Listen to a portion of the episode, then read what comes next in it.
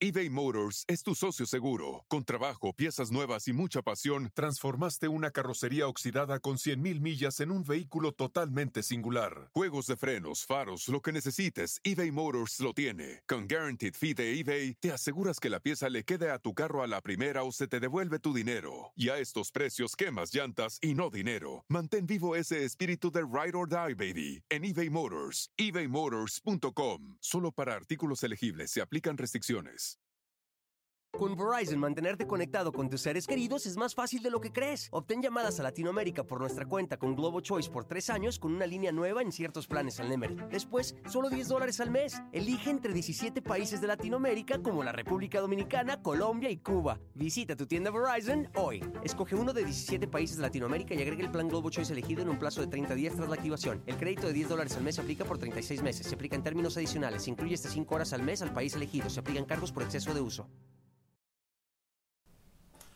Hola amigos, ¿qué tal? ¿Cómo están? Bienvenidos aquí al canal de Ponchote o al Ponchote Podcast, aquí haciendo malabares con la tecnología. Y hoy tenemos la reseña del libro más vendido del año en el mundo. ¿Por qué? Pues porque cambia vidas. Y para hacer la reseña tenemos de nueva cuenta a mi amigo Germán Girotti. ¿Cómo estás? Hola, ¿qué tal? Muy bien, amigo. Este, pues encantado aquí con otra reseña más. Un libro muy bueno, me gustó mucho, mm, se me hace muy interesante.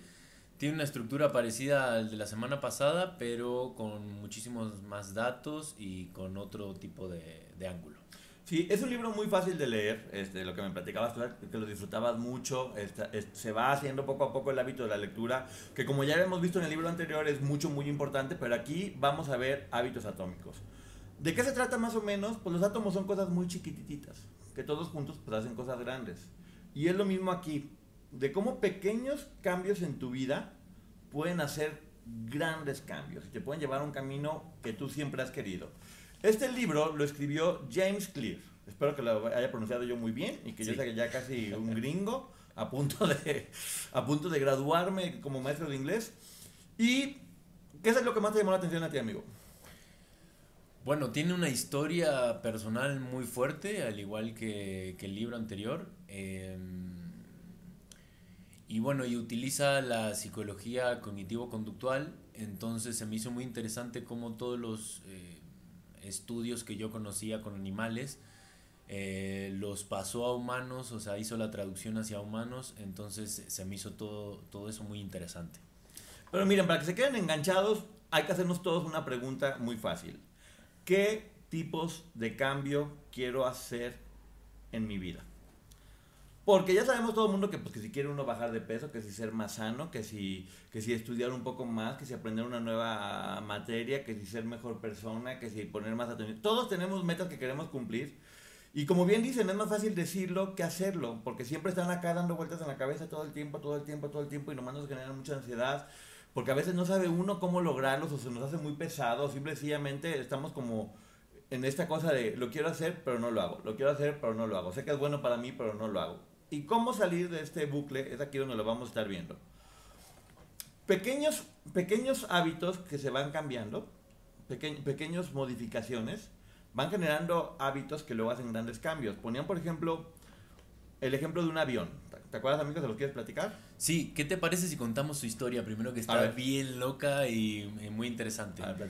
Él al- a la edad con sí, a la edad de do- 12 años eh, más o menos, él jugaba al béisbol y bueno, un compañero estaba por batear y después de intentar hacer eh, el bateo se le escapa el bate y le da justo aquí en la nariz, entre los ojos y le parte El cerebro, el cráneo, la nariz. No recuerdo exactamente en cuántas, en cuántas partes, pero imagínense que tenía pedacitos de, de hueso incrustados en el cerebro. Entonces, eh, inmediatamente lo llevan al hospital y era tanta la inflamación que tenía cerebral que tuvieron que inducirlo en coma. Lo, lo loco de esta historia es que cuenta que él tiene dos hermanas, una de ellas eh, había si- sido diagnosticada con leucemia en ese mismo hospital. Entonces él lo que habla es que eh, lo duro que se hizo para sus padres, que en el mismo hospital donde le diagnosticaron cáncer a su hermana, ahorita él estaba en un coma inducido y había llegado el mismo sacerdote y la misma asistente social que había llegado con su hermana. Entonces los padres estaban por segunda vez enfrentando una situación muy dura, muy crítica. Eh, bueno, después de un tiempo em, lo, sacan de este coma inducido em, y él se da cuenta cuando despierta que había perdido el sentido del olfato. Entonces la enfermera le dice, suénate la nariz, em, seguramente está toda la zona obstruida con coágulos y todo eso, límpiala y seguramente vas a poder oler. Entonces él se suena la nariz. Perdón que me ría, pero se me hizo muy gráfica la, eh, la historia. Se suena la nariz y se le sale el ojo izquierdo. O sea, se le sale fuera. Él cuenta en el libro que queda casi colgando su ojo y que tardó entre 4 y 6 meses en volver a su lugar. Bueno, después de todo esto y de la rehabilitación y, y cómo siguió su vida, se le hizo muy difícil poder seguir jugando al béisbol. De hecho, decía que mm, pudo estar en el equipo, pero lo tenían entre los suplentes y que no jugaba nunca. Eh, después pasó a un equipo de personas, de chavos que no jugaban, o sea, de personas que se la pasaban en la banca. Y ahí empezó a jugar un poquito más. Después empezó a exigirse muchísimo para superarse y para poder este, jugar más tiempo.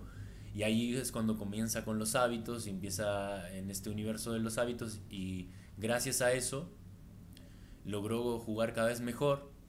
Eh, de hecho ya pudo jugar en el equipo titular eh, con grandes rendimientos, no solamente físicamente y en el deporte, sino que también tuvo grandes este, avances y en, en toda la parte académica. De hecho, batió récords académicos gracias a toda la estructura de, ir mejorando de a poquito sus hábitos. Pues ahí está, para que vean cómo si lo está diciendo es porque él ya lo hizo, ya le pasó. Y como todos los autores de estos libros tienen historias de vida muy fuertes, ¿no? Que nos van...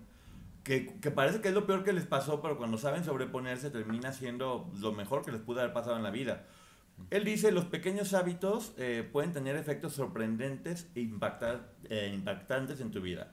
Así como, por ejemplo, yo tengo que aprender a hablar y decir la palabra correctamente. Y lo que él explicaba más o menos que les decía hace rato del avión es, si hay un avión que va de México a Nueva York, por ejemplo, pues ya mete en la computadora todos los datos para que se vaya el avión directamente y llegue a Nueva York. Pero si cambia poquitito uno de los datos, ese avión toma una ruta equivocada y puedes terminar en Checoslovaquia.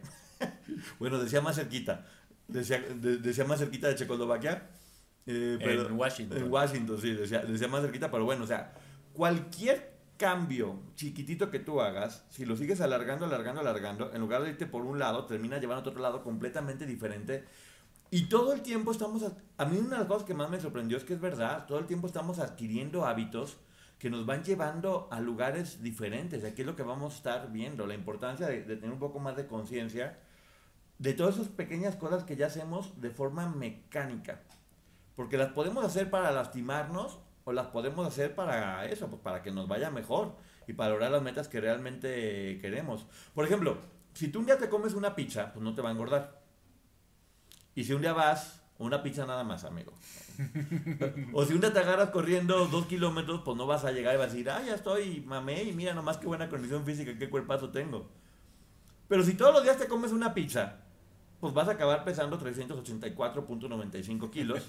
o, si todos los, o si todos los días que pones a correr, pues eventualmente vas a ser un dios griego por la repetición de esos mismos hábitos. Entonces sí, no es hacer las cosas un día, sino estarlo haciendo de forma repetida para llegar a donde, a donde quieren. Los pequeños hábitos van a tener un gran impacto en tu vida. Y, y siempre estamos pensando como en lo grande y todos estos pequeños detallitos no les ponemos atención. Y es ahí donde viene lo, lo verdaderamente importante. También, en muchas ocasiones, cuando ya queremos hacer un cambio, por ejemplo, el típico de vamos a hacer ejercicio, pues dos, tres semanas, qué padre, me levanto, qué sacrificio tan grande, lo estoy logrando. No veo resultados, ah, no, ya no tengo resultados, pues ya mejor ya me voy a dormir y otra vez voy a comerme mis papas y mi refresco. Porque no, porque no, no, me está funcionando. Hay que tener como mucho cuidado con eso, ¿no, amigo? Sí, bueno, lo que tú estás hablando es eh, de la mejora continua del 1%, le llama el, el autor del libro, James. Él dice que todos los días tenemos que mejorar en algo en algún hábito bueno que tengamos, en, aunque sea en un 1%. Por, por, este efecto acumulativo que él le llama. Él dice que los átomos son como pequeños ladrillos, ¿no? Entonces dice que, como el ejemplo que decía Poncho del avión, que la desviación de un 1% en, en un avión eh, ante la mayoría de la gente eh, pasa desapercibida, pero te lleva a otro destino. Lo mismo pasa con la mejora continua del 1%. Nosotros pensamos que no estamos mejorando, que, mm, que no estamos haciendo ningún avance, pero en, en un momento determinado se, se, logra ver el resultado final, que es la acumulación de estas mejoras pequeñas. Que otro ejemplo para que la gente vaya entendiendo.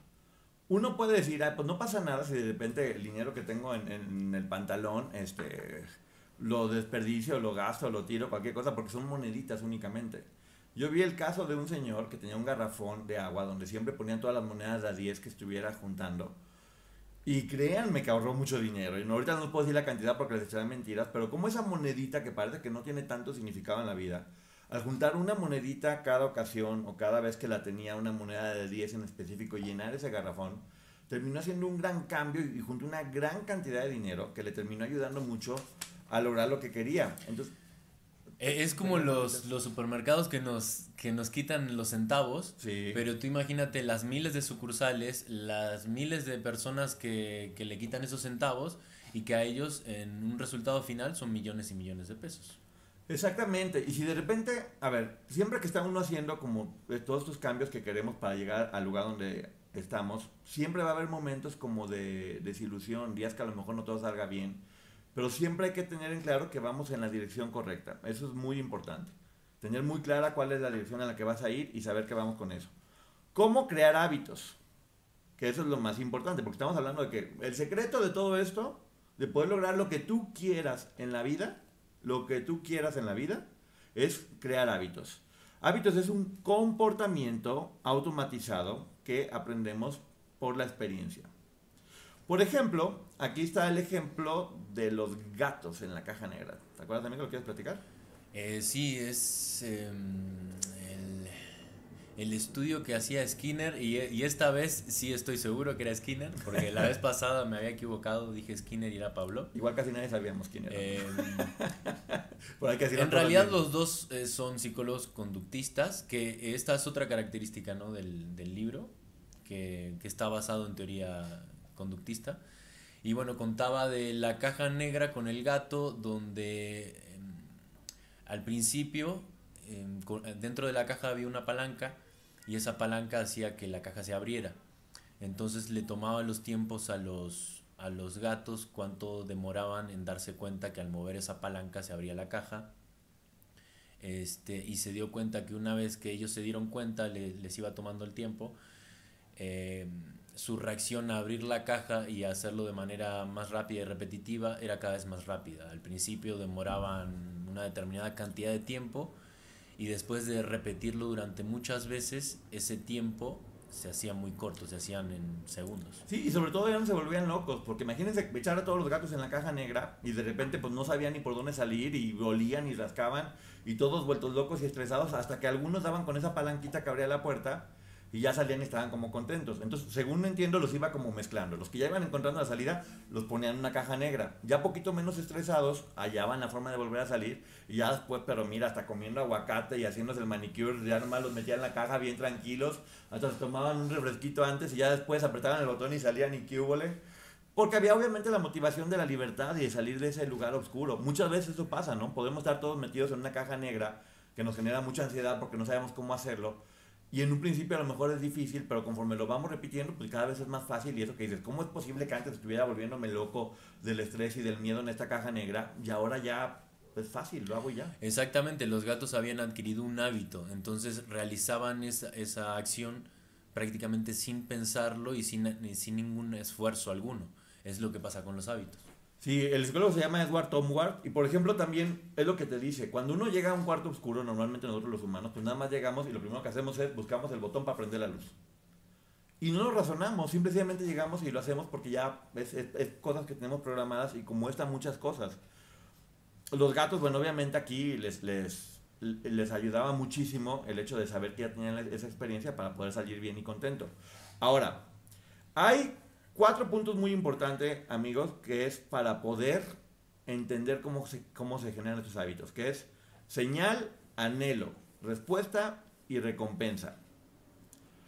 Yo, ya sabes que lo pongo siempre en ejemplos como muy, como muy fáciles para que la gente los entienda y vamos a explicar uno por uno. La señal, ¿cuál es la señal? Un día llegas, te pones un pantalón que siempre te ponías así. ¡Ay! ¿Qué pasó si me entraba bien? ¿Qué pasó? Y empieza uno, ya sabes, desencogió el pantalón, seguramente lo lavaron mal, estoy hinchado, estoy reteniendo líquidos. O sea, todo empieza a inventar uno por el hecho es que el pantalón no te cierra. Entonces, ¿cuál es el anhelo? tengo que bajar esta panza porque ya no me está abrochando el pantalón y ojalá que sea pronto y ojalá que mañana lo pueda lograr y ojalá que el pantalón se expanda. O sea, tienes las ganas de que eso ya no vuelva a pasar porque te, hizo sentir mal. Eh, ¿Cuál es la respuesta? Pues bueno, ya, si quiero que pase tengo que hacer algo. En este caso, pues dejar de tragar mijo o, o dejar de hacer cosas que te generen gastritis o colitis para que vaya funcionando. ¿Y cuál es la recompensa? Cuando después de hacerlo durante mucho tiempo, pues te pones el jeans y dices, ya está guango me queda, qué óvole, y se me ve muy bien y me, y me, queda perfecto. Por ejemplo, también, pues bueno, como eso estamos haciendo muchos hábitos. De repente uno se levanta y yo antes no tomaba café y ahora no puedo vivir sin levantarme, hacerme un café y tomármelo. Sí, bueno, de hecho también en el libro habla justamente de ese ejemplo, que entonces nosotros generamos el hábito de no despertar hasta tomar un café. Exacto. Entonces tú solito te condicionaste para eso. Sí, pero también es como una decisión un poco, ¿eh? O sea, tal vez el primer día, yo me acuerdo la primera vez que tomé café, pues ni siquiera me gustó. Y la segunda vez tampoco, decía como que no, prefiero tomar este, otras, otras cosas. Pero ya un buen día eh, escuchas que todo mundo y que se pone muy bien y para despertar. Y sí, me acuerdo un día, nunca se me va a olvidar, un día que tenía que ir al aeropuerto y había dormido como dos horas. Entonces ya que me moría, que no podía más con mi alma y lo primero que hice levantarme fue me tomé un café. Y wow, sorpresa magia. Me sentí todo el tiempo bien con energía y dije, oye, quiero esto. Esto de iniciar todo el día con una alegría y con el sabor rico del café que ya me estaba gustando. Y poco a poco se fue haciendo hasta que ahora, primera cosa, es más, ni siquiera abro los ojos. Me hago el café y ya cuando me lo tomo voy abriendo los ojos. Sí, bueno, el autor lo ve un poco como negativo, el, relacionar el café con despertar. Deberíamos despertar sin la necesidad de cafeína, pero bueno. Es, un hábito malo, que ahorita vamos a platicar de los hábitos buenos y malos. Él lo está platicando como ejemplo de cosas que hacemos muchas veces y que ahora tenemos que estar mejorando, para que no digan que no. ¿Cómo desarrollar nuevos hábitos? Porque, ay, sí que padre, hay que generar nuevos hábitos, padres, pero ¿cómo generarlos? Eh, obviamente dice tener señales concretas y tener un plan de acción, ¿no? Sí. El ejemplo de la guitarra, ¿lo quieres platicar tu amigo? No lo recuerdo. Ok, por ejemplo, hay una persona que de repente dice, yo quiero tocar una guitarra, quiero aprender a tocar guitarra, por favor, cuántas ganas tengo. Y siempre se le pasaba todo el día y ya no ensayaba y no tocaba la guitarra. Entonces, pues otra vez llegaba y quiero aprender guitarra, Diosito Santo, cuántas ganas tengo de tocar guitarra, pero tengo más ganas de cenar y de dormirme y hacer otra cosa. ¿Y dónde estaba la guitarra? Pues en una, en una esquina por allá, dentro de un closet, en alguna habitación. Y pues obviamente era como que ahí la tenía escondida y pues iba haciendo tonto. Hacerlo visible, se refiere a hacerlo visible. Si quieres, eh. Eh, si quieres avanzar en un hábito, pues tienes, tienes que tenerlo a la vista. Exactamente, no, no ponerte a rogar así como de, ay Diosito Santo, quiero, quiero tocar guitarra y, y, pensar que va a llegar así una paloma y te va, de repente mágicamente vas a aprender a tocar la guitarra. No, ahí es lo que dice pues hay que darle. Entonces, si lo que quieres es darle a aprender guitarra, no tengan la guitarra escondida eh, ahí en, una esquina. Aquí decía, ponlo en el centro de la habitación, que cuando llegue todo el tiempo esté la guitarra así como diciéndote, ¿qué huele? ¿No que quieres tocar la guitarra? Aquí estoy, ¿para qué me andas escondiendo? No te andes haciendo. O esa caminadora que tiene ahí todo el mundo llena de ropa, o, que terminan escondidas por allá en algún lugar. No, o sea, si tienes, o, si, o ese libro que no has leído, pues ponlo en el centro de la cama o enfrente, o sea, que lo tengas todo el tiempo visible para que no se esté olvidando. Sí, también habla de, de ponerlo en acción porque muchas veces tenemos ese ideal de querer tocar como determinado artista o de que, de que ensayando un par de semanas, un par de meses ya vamos a estar tocando increíblemente bien, entonces por querer lograr esa perfección nunca lo hacemos.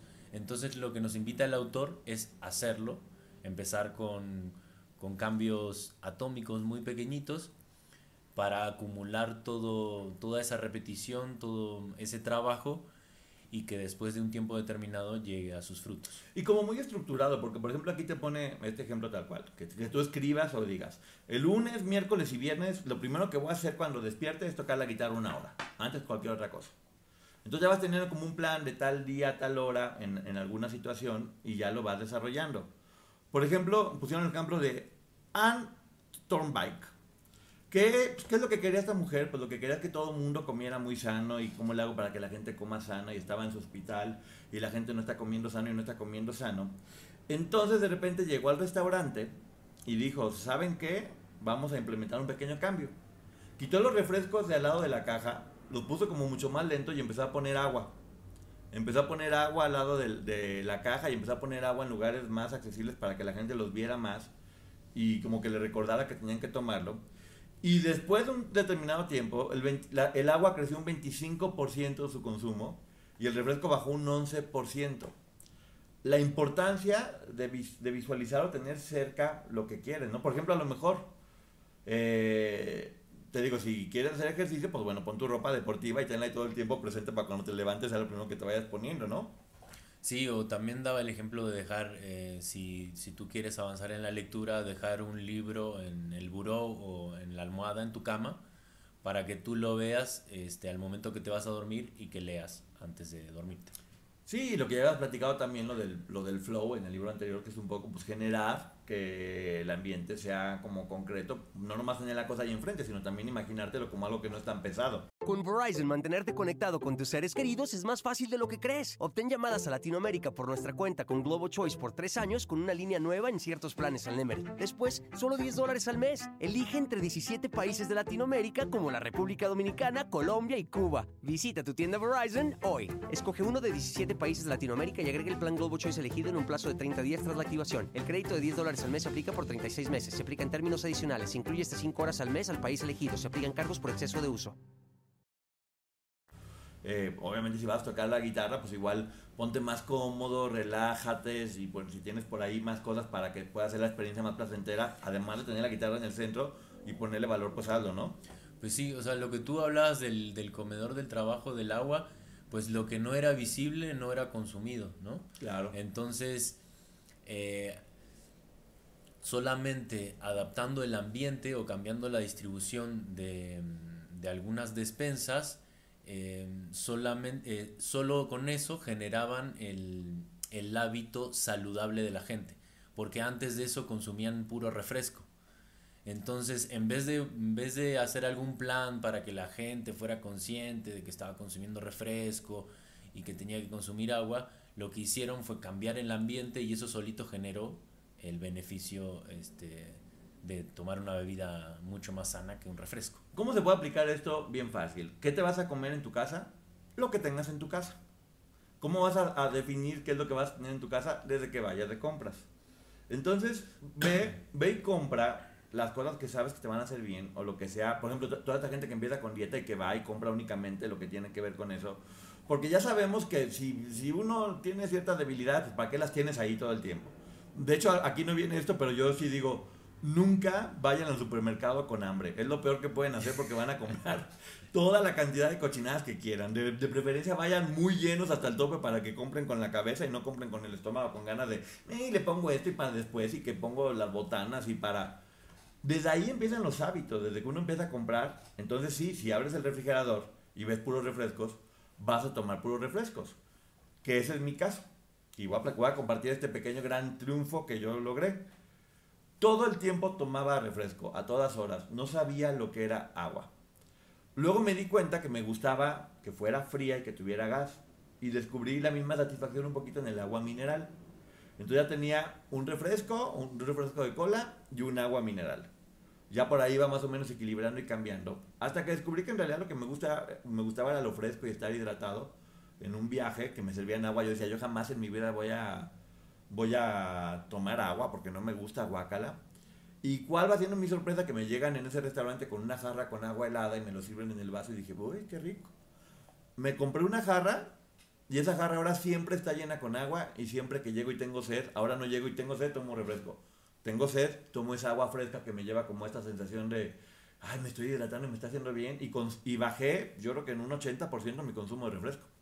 Sí, bueno, lo que James dice referido a ese tema es que si tú tienes una despensa llena de, de, porquerías o de comida chatarra, es obviamente que vas a terminar comiendo eso.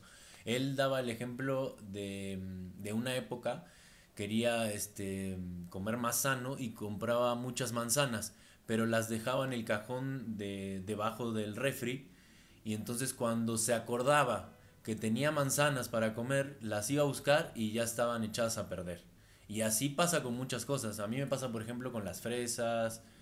Eh, son frutas como que se echan a perder muy rápidamente. Entonces lo que él hizo fue este, comprar una fuente grande y dejar las manzanas sobre la mesa principal de su casa. Entonces era algo que veía él todo el tiempo, estando en la sala o llegando a su casa. Y así pudo consumir eh, manzanas en vez de papitas o galletas o otras cosas. Sí, o las mamás, por ejemplo, que siempre están pensando en que sus hijos coman bien y que están correteándolos, pues no correteen, simplemente déjenles ahí las comidas y las cosas ricas y no les compren cochinadas y así no van a comer cochinadas. O se comen la pared o se comen una fruta. Exactamente. ¿Qué, ¿Qué, decides? ¿La manzana o te comen la pared? Tú sabrás. Y los dientes salen muy caros. Entonces, pero pues obviamente también para poder tener a los hijos, pues empieza desde uno también. Si se quieren comprar golosinas y quieren ver por el bien de sus hijos, pues por lo menos escóndanlas para ustedes para que los hijos no anden comiendo también puras cochinadas, porque pues, desde ahí están formando la salud de los hijos.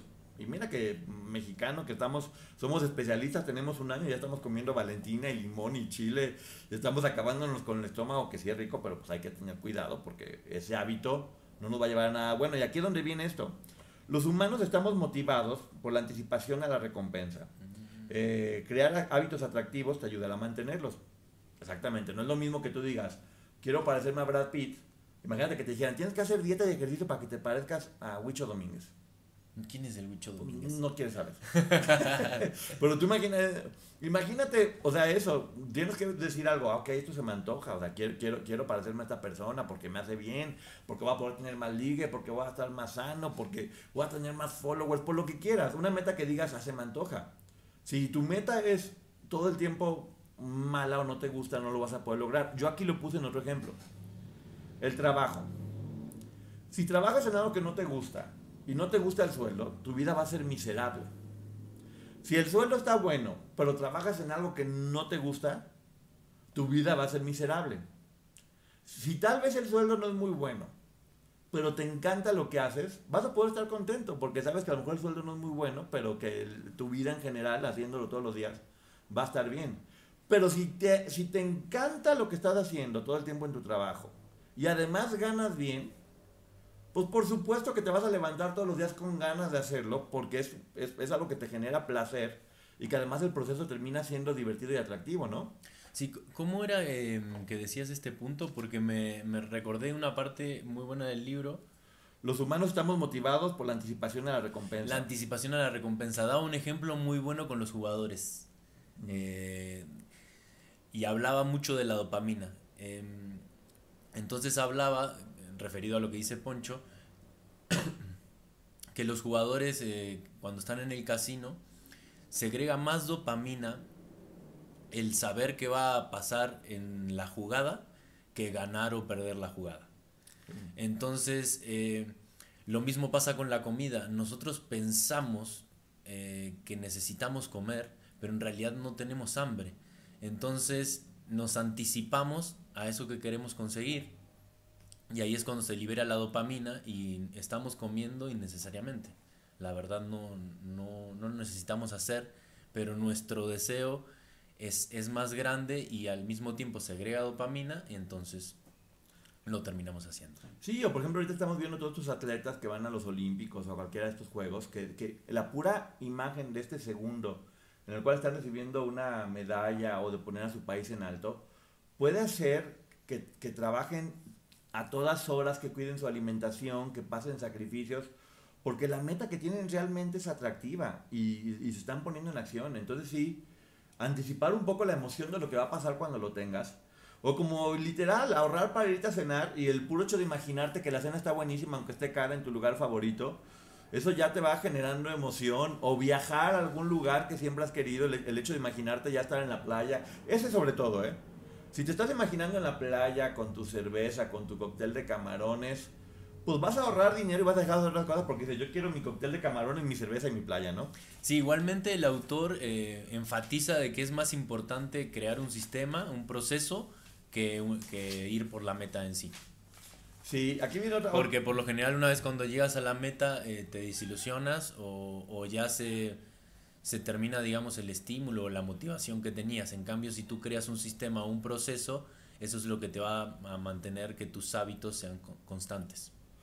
Claro, y por ejemplo aquí venimos a otro punto que es, ¿qué hay detrás del deseo? Que es hablar aquí de algo de lo, de lo de la neurociencia. El ejemplo de las ratas. ¿Lo quieres platicar, amigo? Pues el deseo es prácticamente lo que nos mueve, ¿no? Según, lo, bueno, lo que yo he estudiado siempre se refiere a eso y el autor lo, lo vuelve a repetir. Este, a un grupo de ratas eh, les inhibieron la capacidad de, de que la dopamina llegara a determinadas zonas de su cerebro. Entonces, em, lo que generó esto es que prácticamente no tuvieran ni siquiera ganas de vivir y al tiempo las ratas pues se dejaban morir, no comían, no bebían y pues terminaban muriendo. Hasta que en un momento a estas mismas ratas le proporcionaron agua con azúcar entonces eso le generaba dopamina em, durante un momento en su cerebro. Entonces hasta especifica que cuando las ratas bebían esta agua azucarada hasta se le abrían los ojitos y se las, veía así loquitas. Pero una vez que terminaban de hacerlo, como seguían con la dopamina inhibida, este, volvían al, al mismo estado. Yo lo relacioné mucho con algo que decía Chespirito, eh, que él decía, pues yo me mantengo joven mientras tenga proyectos, mientras tenga cosas que me generen emoción de hacerlas o de lograrlas. Yo no voy a envejecer, porque envejecer es ya no querer hacer nada. Querer hacer algo siempre te mantiene joven, con alegría, con energía. Y eso pasa con muchas personas. Van dejando, empiezan a dejar de vivir para simplemente sobrevivir. Y eso hace que la dopamina vaya bajando, que ya no tienen como cosas que le generen emoción también pasa mucho con las relaciones, cuando las relaciones ya no, ya no están funcionando bien, cuando tu trabajo ya no está funcionando bien, cuando lo que estás haciendo ya no está generando emoción o esta chispa de la vida, que siempre hay que estar buscando, si no nos va a pasar lo que las ratas, que al no estar teniendo dopamina, no estar teniendo cosas que nos emocionen en la vida, cosas nuevas que hacer, metas nuevas, nuestra vida va a ir siendo poco a poco, ahora sí que va en caminito directo al barranco, ¿no? Sí, siempre es muy importante eh, mantener la, la, motivación y pues mantener el, el, deseo frente a las cosas, hacer que este deseo frente a las cosas que, que nos gustan este, esté fresco, esté actual, sea, eh, lo trabajemos todos los días, que tengamos un proceso para que estos hábitos sean constantes todo el tiempo. Mira esta frase qué bonita, la anticipación aún sin acción ya genera dopamina. Por supuesto. A mí me pasa mucho, por ejemplo, cuando de repente me estoy como haciendo otra cosa y luego empiezo a ver de, a ver, Europa. a ver el viaje, déjame ver este vuelo, a dónde va, está chido los precios. Y todavía lo estoy haciendo, ni tengo pensado que lo voy a hacer, pero el simple hecho de empezar a ver, que a mucha gente le pasa cuando empieza a ver ropa que todavía no se va a comprar, pero el simple hecho de, tener esa, esa, emoción o estar haciendo planes, eh, ya, ya, aunque no lo hagas, te genera ya microemociones. Entonces todo el tiempo, aunque no lo hagas, por lo menos vete llenando de ideas bonitas o, positivas que les va a hacer una cosa. Y esto no viene en el libro. Muy general, cuando empiezas mucho a pensar en algo, casi siempre se termina logrando. Porque es como que empiezas a programar tu cerebro por quiero esto. Y eventualmente, como dicen, ahora sí que la, la ley del deseo que decían todo el tiempo, la física cuántica y demás, si tú tienes un pensamiento y te aferras mucho a él, todo empieza a conspirar para que suceda, ¿no? Sí, ahorita también este, volviendo a lo de la comida y los atracones y todo eso, recordaba lo que decía el autor sobre nuestro, nuestro cerebro, que es el mismo eh, que, mm, que desarrollaron los Homo sapiens, pero eso fue hace miles y miles de años. Entonces, em, nosotros empezamos como... Em, nosotros tenemos la estructura de que esas esos habitantes, por ejemplo, em, cada vez que conseguían alimento, comían de más porque no sabían cuándo iban a volver a comer. Entonces todavía está en nuestra psique grabado ese tipo de pensamiento, entonces a veces nosotros comemos innecesariamente. Igual me fui un poquito del tema, pero es... No, está bien, todo, todo suma. Aquí vayan a jugar. Son, son microinformaciones para que ustedes la armen a su estilo y vayan viendo cómo lo quieren hacer o cambiar en su, en su vida. Por ejemplo, fíjate este compadre Ronald que me cayó muy bien. ¿Él qué es lo que le gustaba hacer a Ronald? Ver Netflix. Ah, ok. Él le gustaba ver Netflix y pues ya sabes. Ay, que se inventó una máquina. Sí, que también a muchos nos pasa, ahorita me acuerdo de eso. Yo, por ejemplo, relaciono ver una película, tengo que tener palomitas o botanas. Ya estás creando un hábito malo. Sí, o sea, yo ya es, si sé si voy a ver una película, no me importa cómo me sienta, tengo que comer palomitas o tengo que comer algo diferente. Me lo estoy cambiando para que siempre que vaya al cine, ahora pido un té. pido un té que está calientito y que está rico, ya lo voy cambiando un poquito para las palomitas. Pero este compadre lo que dijo fue, me encanta ver Netflix y ya ve nomás, de ver la panza, cómo estoy cambiando, mi condición está para la fregada, casi no salgo. Entonces inventó, porque pues obviamente era ingeniero, un sistema de una bicicleta de de estar pedaleando donde únicamente podía ver Netflix si pedaleaba a cierta velocidad. Entonces empezó a combinar, como decían, pues lo, que te gusta con lo que no te gusta. Y ya, pues, hubo un momento en el principio, a lo mejor decía que lata, pero poco a poco ya él llegaba y se sentaba y en lugar de acostarse a, ver Netflix sin hacer nada, pues ahora llegaba, empezaba a pedalear y veía lo que le gustaba. Entonces tenía la recompensa inmediata y obviamente poco a poco fue logrando su meta, ¿no? Sí, eh, justamente hablaba de todas estas personas. De hecho, hay muchos gimnasios que tienen pantallas en las caminadoras. Entonces, por ejemplo, buscar, si no, no logras hacer ejercicio, buscar un hábito que haces recurrentemente y agregarle un hábito nuevo, eh, como el de hacer ejercicio. Por ejemplo, hablando de este, de este tema, eh, a ti te encanta ver los programas de chismes o te encanta escuchar las reseñas de Poncho. Entonces, y no te gusta hacer ejercicio, pero quieres hacerlo. Entonces, eh, juntas un hábito que ya tienes con uno que quieres adquirir. Por ejemplo, te vas a la caminadora de gimnasio y te ves los programas de Poncho en la caminadora. Sí, o dice, ¿sabes qué? Antes de verlo, 10 sentadillas. Exacto. o antes de comerme esto, también flexiones. Exactamente. No sé Porque antes el autor hablaba de hacerlo después, pero que que no generaba un cambio. Entonces hay que hacer siempre la actividad antes de lo que tú deseas. Aquí es donde venimos a otro ejemplo que es crear hábitos que sean inmediatamente placenteros es esencial para cambiar tu comportamiento. O hay que buscar también eso que tengan un placer. Por ejemplo, está el ejemplo de Stephen Luby, que él era un médico que tenía, tenía muchísimos problemas en, en, comunidades alejadas de África, donde todo el mundo tenía todo el tiempo eh, diarrea, infecciones, o sea, la estaban pasando muy mal con una cantidad de, de, problemas que él redujo en porcentajes impresionantes. ¿Sabes cómo, amigo? Bueno, sí sabes porque ya lo leíste. ¿Cómo, cómo? No estoy tratando de recordarlo. Jabón. Ah, sí, el hábito de lavarse las manos. Jabón, les puso el hábito de lavarse las manos para que pudieran estar muy contentos todo mundo. Eh, y así redujo todo, con simplemente lavarse las manos. Entonces habló con una persona que hiciera jabón para regalarlo gratis, pero ¿qué crees? Olía delicioso el jabón olía delicioso, decía muchísima espuma. Entonces ya la gente se lavaba las manos y decía, ay, qué rico, qué De hecho, hasta dice la marca del jabón y no huele delicioso, amigo, ese jabón. bueno, para ellos pensaban que sí. A mí, por ejemplo, me pasaba ahora con lo de la pandemia y esto, que todo el mundo nos teníamos que, echar el alcohol. A mí me encantaba echarme el alcohol porque estaba rico y hasta movía las manos y sentía como fresco en las manos con el alcohol, la sensación que te daba. Sí. Era, era placentera, entonces por lo tanto para mí nunca hubo problema como, no, y me voy a poner alcohol y... No, pues estaba rico estarte poniendo y de hecho es un hábito que, fíjate, es un hábito que desarrollamos, amigo, y que no teníamos antes. Sí, pero bueno, el hábito de, de ponerse alcohol no está tan padre, es mil veces mejor lavarse las manos. Bueno, sí, también lavarse las manos, no verdad que no también me lavo las manos, pero también igual, lavarse las manos o alcohol o cualquier otra cosa. No, pero te acuerdas que por la pandemia estaba de costumbre en todos lados el gel antibacterial y tú con las manos sucias te embadurnabas alcohol y eso era lo peor que podías hacer. Exactamente, pero bueno, es, es, eso, hay que buscar cosas también. Por ejemplo, si, te vas a poner eh, a, comer sano, pues no te, no te comas una lata de atún nada más ahí toda horrible y le pongas cualquier cosa. O sea, tómate tu tiempo de hacerla que se vea bonita y algo hay que le dé un saborcito especial que no sea tan triste porque no tiene por qué ser miserable una dieta ni nada por el estilo. Entonces, pues bueno, ya por ahí prepárate que se vea bonito también, porque todo entra por los ojos, que se vea bonita una ensaladita que te hagas o condimentala de una forma poquito diferente. para que también te genere ese placer, o sea, que tengas el, resultado inmediato. Porque si estoy a dieta y estoy comiendo miserable guacala, pues dices, ay, estoy a dieta, pero me voy a comer esa ensalada que me gusta mucho. Que ahorita acabo de decir algo bien importante, amigo. Todo el mundo siempre dice dieta. ¿Y qué es sinónimo de dieta? Una vida miserable. Todo mundo, quien diga que no miente. Y en realidad una dieta es hacerte de diferentes hábitos. En lugar de hacer la dieta del sol, de la luna, de la de la guayaba, la del perro pateado, la de cualquier cosa que me estén diciendo de, dietas extrañas, ¿qué tal si empieza uno a cambiar poquito los hábitos? Como yo con la Coca-Cola que luego se hizo agua. Y luego, ¿qué tal si deja de echarle azúcar al café?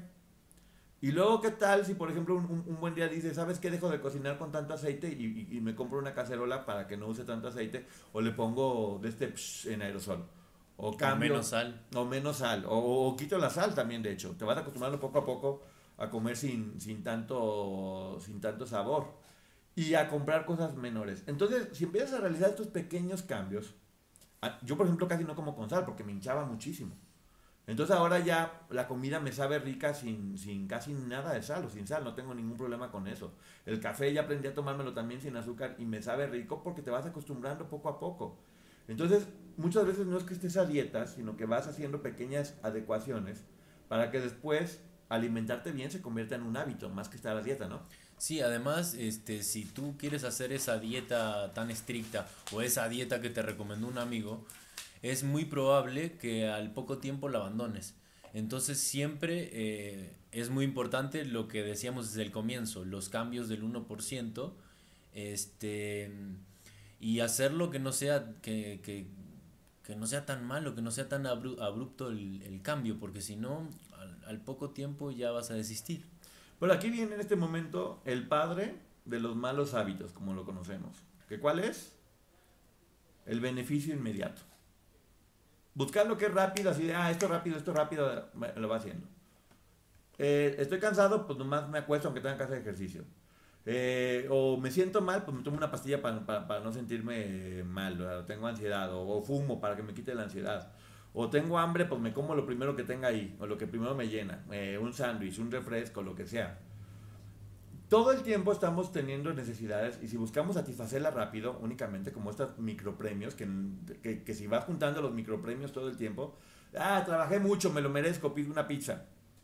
Ah, este, estoy muy cansado, ¿sabes qué? Eh, no voy a hacer ejercicio. No, ¿sabes qué? Eh, hoy no trabajo porque me dolió la cabeza. Está bien, o sea, si le duele mucho no. Pero también a veces uno tiene que forzarse para no ser autocomplaciente con uno. También como decirte, oye, mi hijo, échale ganitas, no estés buscando beneficio inmediato en todo, ¿no? Sí, justamente con el beneficio inmediato lo que, mm, lo que nos invita el autor es hacer conciencia de que de que tal vez en el momento nos puede resultar un beneficio inmediato, pero a largo plazo nos genera todo lo contrario. Entonces siempre analizar nuestras acciones em, y tratar de ver cuáles serían las consecuencias a futuro. Y aquí viene un ejemplo muy padre que es el de la pareja. Una pareja que se la pasaban bomba y siempre salían a comer a restaurantes. Porque no, ¿qué flojera hacer de comer? Vamos a comer a un restaurante. No, ¿qué flojera hacer de comer? Vamos a un restaurante. Pues, ¿qué estaba pasando? Pues cada vez la cintura les iba creciendo y cada vez tenían menos dinero porque nunca alcanzaban a ahorrar, porque ya sabemos que salir es carísimo y tampoco tenía ella ganas, ella, ganas como de hacer tanto de comer o él tampoco tenía ganas de hacer de comer. Y era eso, pues disfrutaban salir a comer a, la calle, estaba muy rico, todo estaba preparado, pero pues eran beneficios inmediatos. Cada día un beneficio inmediato. Entonces, ¿qué hicieron ellos? Dijeron, ¿sabes qué? Cada vez que no salgamos a comer a un restaurante, el dinero que nos íbamos a gastar de más lo ponemos en una cuenta. Abrieron una cuenta de banco que le pusieron viaje a Europa. Entonces, pues poco a poquito se dieron cuenta que, oye, ya ahorramos 50 dolaritos, 60 dolaritos. Y todo eso que estaban haciendo todos los días, que era de, ay, qué padre, nos la pasamos comiendo todos los días en la calle, terminó siendo un maravilloso viaje a Europa con dos personas delgadas, porque no había, ya no había subido tanto de peso porque estaban... Este, no tenían que comer. No, exactamente, pues ya no, salían y decían, no, pues mejor los doy a Europa, ¿qué prefiero? ¿Comer? ¿Que se haga rico el señor del restaurante que, hace las pizzas o que mejor esté rico yo y que vaya a, Europa? Y lo lograron. Y además seguramente... Eh, pues bueno, les daba mucho más tranquilidad saber que tenían más dinero, les daba emoción todos los días saber que tenían la meta y que cada vez estaban más cerca de lograr el viaje a Europa. Y seguramente la comida pues estaba rica. Y no es que hayan dejado de hacerlo, a lo mejor iban una otra vez. pero pues les convenía mucho más. Es como, por ejemplo, pasa esto con YouTube. Dices, ¿qué hago? ¿Me acuesto y no hago nada? O hago un video y a lo mejor seguramente me va bien, convivo con la gente y te puedes inclusive monetizar y ganarte un dinerito. Pues mejor para que me quede acostado. Acostado viendo cualquier cochinada ahí que luego ve uno en una película y ni está buena. Pues mejor me pongo a trabajar todos los días para seguir logrando cosas y poder viajar, comprarte lo que quieres. Este, y sobre todo, mantener tu cerebro activo, como decían aquí, con dopamina, buscando cosas que hacer. La depresión finalmente es eso, es una falta de motivación que te va dejando como en coma, ¿no? Sí, y justamente lo que decías tú es un, es un momento ideal para juntar dos hábitos, o un hábito que no te gusta mucho o, o, que no quieres hacer en ese momento con algo que te gusta. Por ejemplo, te ves la película o te lees el libro y luego haces una reseña. Exactamente. y te lo vas desarrollando porque dices, bueno, tengo la motivación de lo que me está gustando. Ahora, por ejemplo, aquí hay una parte muy importante que es crea un marco para mantener tu hábito bajo control utilizando rastreadores y contratos. Por ejemplo, dicen que Benjamin Franklin eh, tenía siempre una lista donde él detectaba que eran las cosas que quería hacer para estarlas logrando, entre ellas evadir conversaciones superfluas o sea, no hablaba si no era interesante. No vamos a hablar de nada. O sea, si no era profunda la plática, yo no hablaba. Otra, como hacer algo de utilidad en tu vida todos los días. Creo que era bastante tirano con él. Tampoco hay que, hay que exagerar. O sea, ahora de, no, no hablo de eso. Oiga, pero me estoy preguntando que cómo amaneció el kilo de huevo. No, no me importa. Yo no hablo de cómo está el kilo de huevo. Entonces, ¿qué opinas de eso, amigo? Es el apego. Eh, perdón, estaba leyendo aquí porque creo que es importante decir que Em, el autor, para, poder generar un cambio, él eh, nombra cuatro leyes, que una es eh, hacerlo obvio, hacerlo atractivo, hacerlo sencillo y hacerlo satisfactorio. Me perdí un poquito en tu tema, amigo, porque... No, está bien, está bien. Eh, son los cuatro pasos que ahorita... Vamos a, a, desarrollarlo cada uno si quieres, para que la gente lo tenga más claro. Estos cuatro puntos muy importantes, que era hacerlo obvio. Que no sea un deseo oculto, que, yo, que digas, yo quiero con Verizon, mantenerte conectado con tus seres queridos es más fácil de lo que crees. Obtén llamadas a Latinoamérica por nuestra cuenta con Globo Choice por tres años con una línea nueva en ciertos planes al Nemery. Después, solo 10 dólares al mes. Elige entre 17 países de Latinoamérica como la República Dominicana, Colombia y Cuba. Visita tu tienda Verizon hoy. Escoge uno de 17 países de Latinoamérica y agrega el plan Globo Choice elegido en un plazo de 30 días tras la activación. El crédito de 10 dólares al mes se aplica por 36 meses. Se aplica en términos adicionales. Se incluye hasta 5 horas al mes al país elegido. Se aplican cargos por exceso de uso. Quiero estar bien mamey. no es que nomás esté ahí como en lo fondo. O sea, quiero, quiero verme espectacular. Quiero tener mucho. O sea, tenlo ahí, tenlo claro, ¿no? Sí, hacerlo atractivo, o sea, asociar eh, el hábito a algo alguna recompensa, ¿no? Sí, o por ejemplo, métete a un gimnasio que te guste y toma clases de baile o platica con la gente cuando vayas al gimnasio eh, o en tu casa, pon velitas, lo que platicábamos del flow un poquito, haz que el ambiente sea atractivo. Claro, por ejemplo, a ti no te gusta hacer pesas, no te gusta hacer crossfit este, o spinning, pero te gusta hacer yoga o te gusta platicar e ir a tomar clases de baile. Entonces, bueno, haces algo que es el ejercicio que no te gusta tanto pero lo relacionas con algo atractivo o la, algo divertido para ti. Sí, hacerlo sencillo. Sí, hombre, no hay que ponernos tanta bronca. O sea, si te vas a meter, como dices tú, si vas a entrar al gimnasio, pues no, no, no busques de un día para otro hacer gimnasia olímpica. O sea, empieza a lo mejor yendo a la caminadora media hora cada ratito en lo que vas logrando poco a poco estar haciéndolo y hacerlo satisfactorio. ¿Cómo sería? Pues asegurarte que, que tu hábito te ofrezca una recompensa inmediata, como lo que hablamos ahorita. Sí, hacer lista. A veces es nada más dejar de tenerlo en la cabeza. Muchas veces, a, mí me pasa que muchas ocasiones que no puedo dormir pensando en un montón de cosas. Saco mi cuaderno y lo anoto todo y ya me da la sensación de que no se me va a olvidar porque ya todo lo tengo en el cuaderno y mañana lo puedo retomar. Entonces ya no pierdas el tiempo, como digo yo, de nueva cuenta las ideas en el pendejódromo.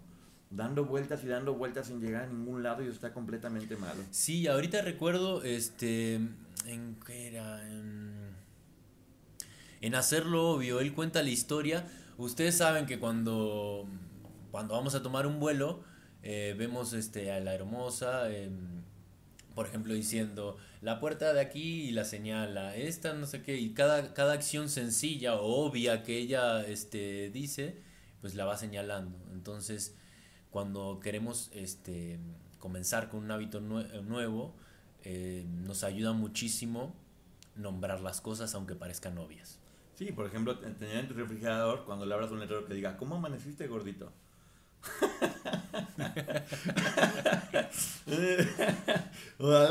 pues sí, también eso, muchas veces poner señales, poner lo que hablaban también, que tiene mucho que ver con todo esto de la física cuántica y la ley de la atracción y demás, que hagas como tu cartulina donde pegues todo lo que estás deseando, que busques revistas, que pongas recortes y hagas tu, tu cuadro de todo lo que estás deseando para tenerlo ahí, que no nomás esté en tu cabeza, sácalo para que se pueda hacer realidad, ahora sí que sácalo a pasear. Y aquí dice algo y a mí se me hizo un poquito fuerte, que es crea contratos para impulsos negativos, sanciones. Puse el ejemplo de un señor que también lo mismo, estaba poniéndose a dieta y que decía, bueno, ¿quiénes están confiando en mí, en que, que, voy a lograrlo? Pues mi coach o mi entrenador y mi esposa. Entonces, cada vez que no logre una meta a mi señora le doy 100 dólares y cada vez que no, no logre otra meta con la que quedé con mi coach le debo dar 500 dólares. Pues se quedó gordo y pobre. No, no es cierto. No, no es cierto, pues obviamente tienes que hacer algo que te duela. Ahorita en estos tiempos también, como decían, pues compártelo en redes sociales. A ver, di, a ver, tengo que bajar 10 kilos en un mes para que todo el mundo te esté vigilando y esté así de, a ver, órale, mijo, ¿qué estás haciendo? O sea, platícalo con alguien también, porque si es un, si son como deseos internos, pues tú solito te haces tonto y no, está bien, no pasó nada. Pero ya exteriorizarlo está fuerte, ¿no? Sí, este, él le llama intención de implementación. Y él, por ejemplo, decía que era muy importante hacer este contrato, no solamente decirlo, sino que escribirlo. Entonces, escribir eh, la conducta nueva o el hábito nuevo que quieres implementar, eh, poner la hora exacta en, en, la cual lo vas a hacer y el lugar. Y que tan solo con esas, con esas cosas ayuda muchísimo a que realmente realices esa acción. Claro, como él dice, también somos animales sociales y nos interesa mucho la opinión de las personas. Entonces, si, si nos exponemos a que la gente sepa cuál es nuestro deseo y no lo logramos, sabemos que nos van a decir, ¡Bú! No lo lograste, está mal. Como a mí que me decían, y la intro del programa, y la intro del programa, ¿y por qué no la has ¿Cómo se hizo de rogar esa intro, eh? Y, la, y te digo lo que es lo peor, que en mi cabeza vivió y me torturó durante mucho tiempo y me tardé tres horas en hacerla. Tres horas nada más. Este, y siempre decía, no, es que déjame veo y que ahorita cuando me haga la barba, yo cuando tenga energía para hacerla porque no estoy mal, pero ya me la había puesto como meta y había dicho, a los 50 mil suscriptores voy a estrenar intro y un día antes dije, no, pues órale, mijo, muévete. Y fueron tres horas solamente. Fueron tres horas. Y que aquí es donde viene eh, otra cosa que para mí es muy importante, que es el no procrastinar, que no viene aquí tanto. Si vas aprendiendo a, ah, luego, no, y lo haces una vez, y lo haces otra vez y dejas de procrastinar poco a poco, se te va haciendo un hábito. Y hoy por hoy, después de la primera vez que lo hice, ya para mí es mucho más fácil y procuro cuando tengo algo que hacer no digo, ah, luego, no, luego, luego me digo así como, no, luego no, ahorita, hazlo ahorita, levántate, levántate Waldo. Otra cosa bien importante, que sí puede cambiar muchas vidas. Yo era una persona que reaccionó muy fuerte, ¿verdad? Me, me puedo pasar de 0 a 100 en un segundo. Y aprendí a nunca hablar enojado o triste. Porque enojado o triste tienes un 90% de posibilidades de regarla. 90% de posibilidades de regarla. Entonces, una de las cosas que aprendí a hacer es, en cuanto me veía en una situación así, me alejo. Me alejo siempre, pongo distancia y procuro hablar siempre con la cabeza fría. Es increíble, y seguramente a todos nos pasa, como cuando estás enojado o triste, lo que puedes decir en ese momento al día siguiente es completamente diferente a lo que en realidad piensas, ¿no? Sí, amigo. Me perdí un poquito otra vez, estaba viendo que seguía. sí, pues bueno, ya, ya casi voy terminando. Si tienes algo que hacer algo, porque bueno, básicamente el autor dice: pequeños cambios son la semilla para lograr grandes cosas. Y sí, es, es verlo como si nuestra cabeza fuera literal un campo donde cada pequeño hábito que tú te vas poniendo es una semilla que después va a dar muchos árboles y te va a terminar dando muchos frutos y va a cambiar tu vida. O como digo yo también, muy seguido, que mucha gente se acuerda mucho de esta frase, en esta vida todos preparamos un platillo que nos vamos a tener que comer. Ten mucho cuidado con qué ingredientes le pones y con cómo lo preparas, porque de eso no te vas a escapar. Eh, yo estaba viendo aquí em, que el autor menciona que la motivación está sobrevalorada. Y esto se refiere, por ejemplo, a la importancia de nuestro ambiente y de las personas que nos rodean. En el libro habla exactamente de, unas, de una familia que tiene esta, el matrimonio tiene esta discusión eh, y el hombre dice, este, ¿será que si nosotros le damos las herramientas a nuestros hijos y estamos presentes con ellos para que cumplan con determinada acción, se van a, eh, se van a convertir en las mejores personas o en personas exitosas con eso? Y entonces estas personas tenían dos niñas que desde muy pequeñitas el padre les, eh, les enseñó a jugar al ajedrez. Y no solamente eso, sino que le inculcaba el deseo, em, sus amigos estaban relacionados con el mundo del ajedrez, este, este mundo del ajedrez eh, motivaba a las chavas este, dándole cumplidos.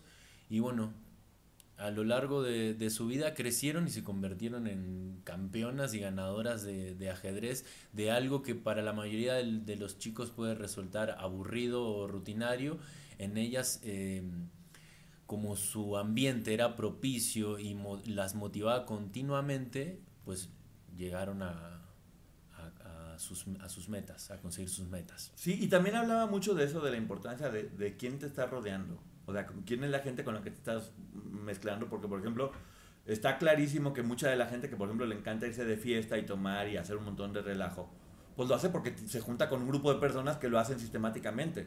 Y luego pasa que todo el mundo termina destruyéndose junto. Las personas que no quieran tener a lo mejor ese nivel de vida o de destrucción, pues lo que tienen que hacer es empezar a rodearse de personas que los inspiren a hacer cosas diferentes, a, a crear, a producir, a, lo que a lo que esté más cercano a lo que uno quiere en la vida. Porque yo te aseguro que nadie en, su cabeza dice, quiero ser, quiero ser una persona amargada, una persona triste, una persona enferma. Nadie lo quiere. Pero sí, lo que va a determinar hacia dónde va uno son los hábitos que uno va desarrollando.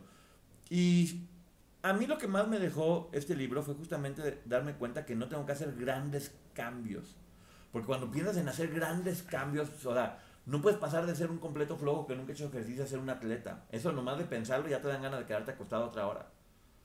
Pero sí puedes a lo mejor empezar a cambiar un hábito poquito aquí, otro allá y poco a poquito para que a lo largo de dos años termine siendo una persona saludable que logra hacer lo que, lo, que quería en ese momento, ¿no?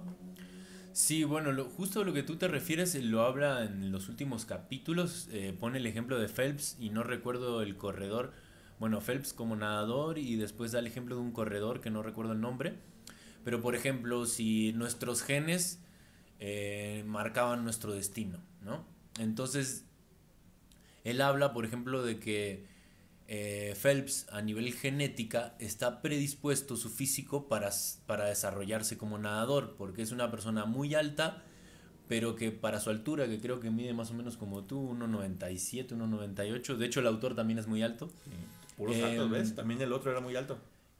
sí. No, no, Kiwi no, este. Ah, este. Lo que pasa es que yo te había contado, ¿te acuerdas? Ah, sí, sí, cierto. Em, y bueno, decía que su cuerpo estaba predispuesto, o sea, que había em, a la natación, ¿por qué? Porque su torso y sus eh, era muy largo y sus brazos eran muy largos, pero sus piernas eran cortas. Y el corredor era una persona de una estatura no, muy alta, pero tenía el torso muy corto y las, eh, las piernas muy largas. Entonces esto favorecía al deporte que ellos habían elegido. Entonces el autor eh, marca que la genética no es destino, pero que sí influye un papel muy importante. Entonces, cuando nosotros elijamos un hábito nuevo, lo tenemos lo mejor es eh, elegir un hábito que sea ameno a nuestra genética y no solamente a nuestra genética física, sino a nuestros pensamientos, a lo que nosotros seamos afines. O sea, si nosotros nunca eh, tuvimos facilidad o asombro o mm, atracción frente a las matemáticas, es muy difícil que adquiramos un hábito matemático o que empecemos a estudiar matemáticas. En cambio, si tuvimos siempre afinidad este, frente a las ciencias humanas, es más, eh, estamos más predispuestos a, realizar algún hábito de, este tipo de ciencias. Sí, bueno, a ver, obviamente, por ejemplo, mira, otra vez poniendo ejemplo de la vida personal, yo hablo así y yo lo sé todo el tiempo, toda la vida lo supe y a lo mejor ahí sí la, genética pues no estaba tanto a mi favor y sí, nunca en la vida me imaginé dedicarme a esto, Pero después vas entendiendo que hay otras partes que sí van contigo de, de, tu, de tus genes, como en mi caso a lo mejor era pues, hablar más rápido, a lo mejor tener un poquito más de habilidad o, o poder manejar un poquito mejor el sentido del humor o prepararme mucho. Y sí, esto genético que parecía decirme que no, lo puedes complementar con otras cosas que tu genética sí te da para poderlo lograr. Eh, pues a ti seguramente también te pasa como actor que de repente muchas cosas tú eh, te dicen, no, pues este personaje no es para ti. Y dices, espérame, dame, dame chance y a lo mejor físicamente no lo doy, pero dame chance de ver cómo actúo, cómo me voy preparando, cómo puedo hacer ciertos cambios para lograrlo, ¿no? Sí, claro. Pero bueno, eh, eso ya es un tema aparte porque algunas personas no tienen la imaginación ni siquiera para darte esa chance. Pero bueno, ya por eh, aquí va a haber la oportunidad. Algo también muy importante que decía el autor era tener un registro de los nuevos hábitos que, queremos hacer o tener un registro de los hábitos que, que realizamos habitualmente y utilizar la tecnología a nuestro favor para poder llevar eh, este registro. Por ejemplo, él nos decía que es muy fácil, por ejemplo, eh, ver nuestros hábitos de, de gastos, de compras, eh, no anotándolos, sino simplemente viendo el registro de la tarjeta, nosotros podemos ver qué hábitos son buenos, este, son, digamos, neutrales o son malos. Entonces, ya teniéndolo en, eh, en, una lista, en una hoja, nosotros podemos marcar qué hábitos eh, queremos eliminar o qué hábitos queremos seguir fomentando. Sí, bueno, obviamente también esto hay que aplicar a la educación. Sabemos que muchas de las personas que nos siguen son madres de familia, padres de familia, y pueden aplicar esto a sus hijos. Y la gran diferencia entre cómo los están ahorita formando, si hacen unos pequeños cambios, puede ser hacia dónde están. Su hijo puede ser ese avión que si no hacen estos cambios pequeñitos, pueden llevarlos rumbo a otro lugar que no están queriendo llevarlos. Y sí, y, que es imperceptible, pero que a la larga realmente se convierte en un hábito que, que, está establecido y después es muy difícil eliminar ese hábito también. Sí, por ejemplo, de, ah, el niño es un berrinche, ten, ya cállate. El niño es un berrinche. Con Verizon, mantenerte conectado con tus seres queridos es más fácil de lo que crees. Obtén llamadas a Latinoamérica por nuestra cuenta con Globo Choice por tres años con una línea nueva en ciertos planes al Nemery. Después, solo 10 dólares al mes. Elige entre 17 países de Latinoamérica como la República Dominicana, Colombia y Cuba. Visita tu tienda Verizon hoy. Escoge uno de 17 países de Latinoamérica y agrega el plan Globo Choice elegido en un plazo de 30 días tras la activación. El crédito de 10 dólares al mes se aplica por 36 meses. Se aplica en términos adicionales. Se incluye hasta 5 horas al mes al país elegido. Se aplican cargos por exceso de uso ten, cállate. Pues, Buscamos la solución rápida. Exactamente, y es lo más nocivo de este mundo, cuando a lo mejor sí pensar que decirle, bueno, eh, yo me acuerdo que decían, si te sacas mm, tal calificación, pues te damos un premio. Y ya era como esa motivación y ya estudiaba uno con mucho más ganas porque te emocionaba saber que a final de mes, si lograbas ese, ese, ese resultado, pues podías tener ese premio o algo que tanto estabas queriendo. Que era también como un trabajo. En mi caso, el estudio era un poquito como un trabajo porque según tu esfuerzo podías tener los ingresos para poder comprar lo que querías. Si querías una televisión grande o lo que fuera, no era darte todo, sino hacer que te lo ganaras. Y, son de las cosas que yo más en este momento valoro. Aunque de momento sí podría pensar de, híjole, ¿por qué, ¿por qué son tan duros conmigo? ¿Por qué no nomás me lo dan y ya si lo tienen? Pues no, estos pequeños hábitos son los que hacen, ahora sí que como dicen, a la gente de bien, ¿no? Sí, bueno, como en todos los los libros que hemos estado leyendo preparé una conclusión, no sé si... A ver, amigo, sí, dilo. Bueno, Hábitos Atómicos de James Clear. Em, se nos presenta un enfoque revolucionario para comprender cómo funcionan los hábitos y cómo podemos utilizar este conocimiento para efectuar un cambio duradero en nuestras vidas. A lo largo del libro, Clear demuestra de manera convincente que los hábitos son la piedra angular de nuestro comportamiento y que al comprender su anatomía podemos moldear nuestra identidad y forjar una vida más significativa y exitosa. Eh, bueno, esto lo, lo quito y me quedo con la conclusión final. Hábitos Atómicos es una guía completa para comprender, cambiar y aprovechar los hábitos. Al identificar los componentes fundamentales, que los conforman y alinearnos con nuestra identidad y metas, podemos transformar nuestra vida de manera sostenible. El autor nos muestra que a través de la aplicación constante de pequeñas mejoras y comprensión de las leyes que nos gobiernan, eh, podemos alcanzar un nivel de maestría en cualquier área que deseemos. Este libro proporciona proporciona las herramientas y el conocimiento para llevar a cabo cambios significativos y sostenibles en nuestras vidas. Eso, amigo. Una de las cosas más padres del libro es que al final de cada capítulo te pone un ejemplo de la vida real, ¿no? O sea, te da como teoría. Muchos, muchos ejemplos. Y te dan muchos ejemplos porque es muy fácil de leer. Por algo, volvemos a decir, por algo es el libro más vendido en este momento en el mundo, porque está generando precisamente eso, muchos cambios, y es fácil de leer, y al menos a mí sí, después de ver toda esta información, sí me queda la sensación de, hey, qué tonto, o sea, lo único que tienes que hacer es empezar a modificar pequeñas cosas para que tu avión vaya a donde quieres, ¿no? Sí, bueno, da muchos ejemplos, muchas historias, nombra muchos eh, escritores, autores muy importantes que han logrado paradigmas y cambios muy grandes en la psicología, este, también deportistas, todo está este, referenciado y, todo tiene una evidencia científica, al igual que el libro anterior. Eso lo hace muy padre y hay muchos eh, capítulos, básicamente los primeros, cuando intenta explicar el concepto.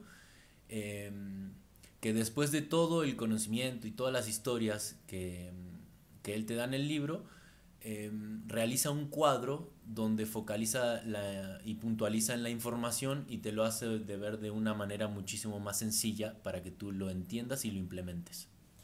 Pues ahí está, esta es la reseña de hábitos atómicos, esperemos que la hayan disfrutado porque es lo que queremos, que, que a través de toda esta información que estamos dando puedan tener más herramientas para poder ser felices y lograr lo que quieren en, en, la vida. Eh, vamos a llenarnos de hábitos positivos poco a poco. ¿Y con qué te quedas, amigo? ¿Cuál sería como lo que tú te, más te dejó este libro a ti en lo personal? Pues a mí me gustó mucho, de hecho lo necesito leer unas dos o tres veces más porque creo que es una buena estructura para, para poder lograr cambios firmes. Y lo que más me llamó la atención cómo trajo estos conceptos que yo ya tenía de psicología conductista a, la realidad. Eh, porque, te digo, básicamente en la carrera tú lo ves con, estudios eh, de animales, que también aparece aquí en el libro, pero él te lo pasa a la realidad o a la cotidianidad. Y entonces em, prácticamente te, te, lo hace obvio conceptos que eran un poquito complicados de entender. Entonces eso me, me, gustó muchísimo y lo quiero volver a leer varias veces más. Pues aquí justamente queremos desarrollar el hábito atómico de que todos juntos podamos aprender a través de estos libros de grandes autores, eh, que va a ser obviamente poco a poquito. Tal vez este no es tan chismoso, tan fuerte, tan llamativo en muchas cosas, que eso muchas veces es como la comida chatarra pero queremos también hacer contenido que nutra, que nos ayude a tener una mejor vida y lo vamos a seguir haciendo. Así que muchísimas gracias amigo por haber estado. Y ya saben, el canal de Ponchote YouTube y Ponchote Podcast en todas las plataformas donde hay podcast en el mundo mundial. Nos estamos viendo con el siguiente libro que seguramente les va a gustar. En los viernes de papitas gratis, llévate unas papitas medianas con una compra mínima de un dólar en el app de McDonald's y guarda esa reserva secreta para después, como en dos minutos. Para pa pa pa. Válida los viernes una vez al día hasta el 2.71.94 en McDonald's participantes. Excluye impuestos. Debes haberte registrado en Rewards. Con Verizon, mantenerte conectado con tus seres queridos es más fácil de lo que crees. Obtén llamadas a Latinoamérica por nuestra cuenta con Globo Choice por tres años con una línea nueva en ciertos planes al Nemery. Después, solo 10 dólares al mes. Elige entre 17 países de Latinoamérica como la República Dominicana, Colombia y Cuba. Visita tu tienda Verizon hoy. Escoge uno de 17 países de Latinoamérica y agrega el plan Globo Choice elegido en un plazo de 30 días tras la activación. El crédito de 10 dólares al mes se aplica por 36 meses. Se aplica en términos adicionales. Se incluye hasta 5 horas al mes al país elegido. Se aplican cargos por exceso de uso.